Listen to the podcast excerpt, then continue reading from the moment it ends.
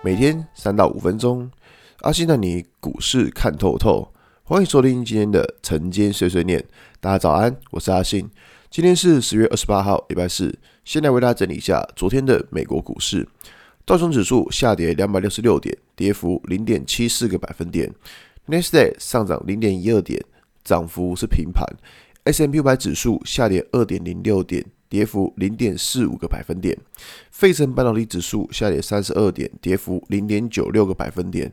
可以看到，昨天嗯，美股四大指数其实是真的都走得不怎么样啊。那尤其是像是道琼跌的，跟费城半导体指数跌的，真的是还不少的。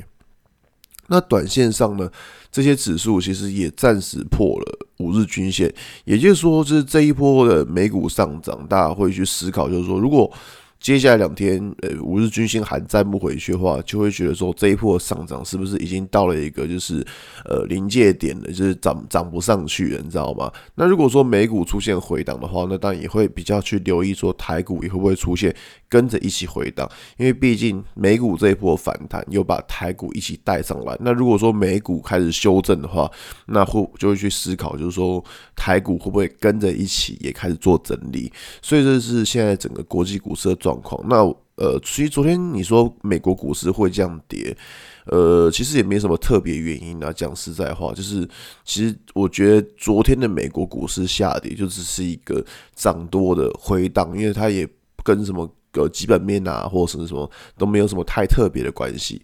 那么回到台股来看，昨天台股也是呃，应该说是还不错，但是。以现在台股而言，第一个跟美股联动很高，那台股现在上方就遇到就是七十二均线的压力，这个我只是在昨天的文章我跟大家讲过，就说这个地方你说它能够一次穿过去吗？不知道，没有不会预设这种立场，但是想法就是说，现在台股就遇到上方七十二均线的压力，然后还有一条就是在一七一二七这个位置。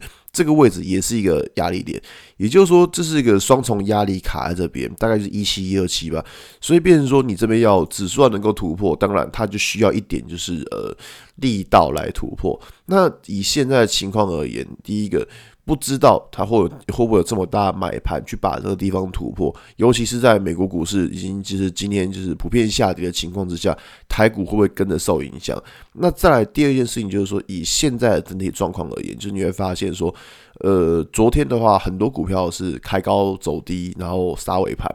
那昨天虽然有些反弹，可是你要知道，就是说压力还没有过去，而且以资金的轮动情况来看，你会发现，就是从高档的跑到什么低档的低位阶的股票，像是网通族群就是一个低位阶的股票。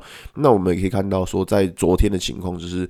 高档的股票就是没有没有像以前这样子百花齐放放烟火这样子，那反而是低档的股票，诶，像网通族群就很明显就一起冒出头来。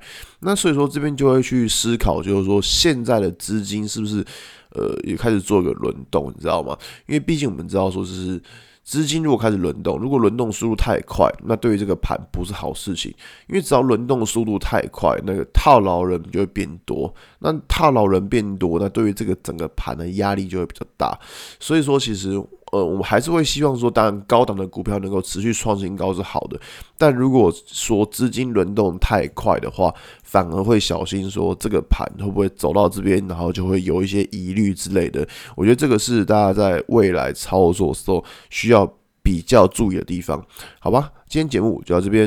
如果你喜欢今天内容，记得按下追踪关注我。如果想知道更多更详尽的分析，在我的专案。给通勤族的标股报告书里面有更多股市洞察分享给大家哦。阿信晨间碎碎念，我们明天见，拜拜。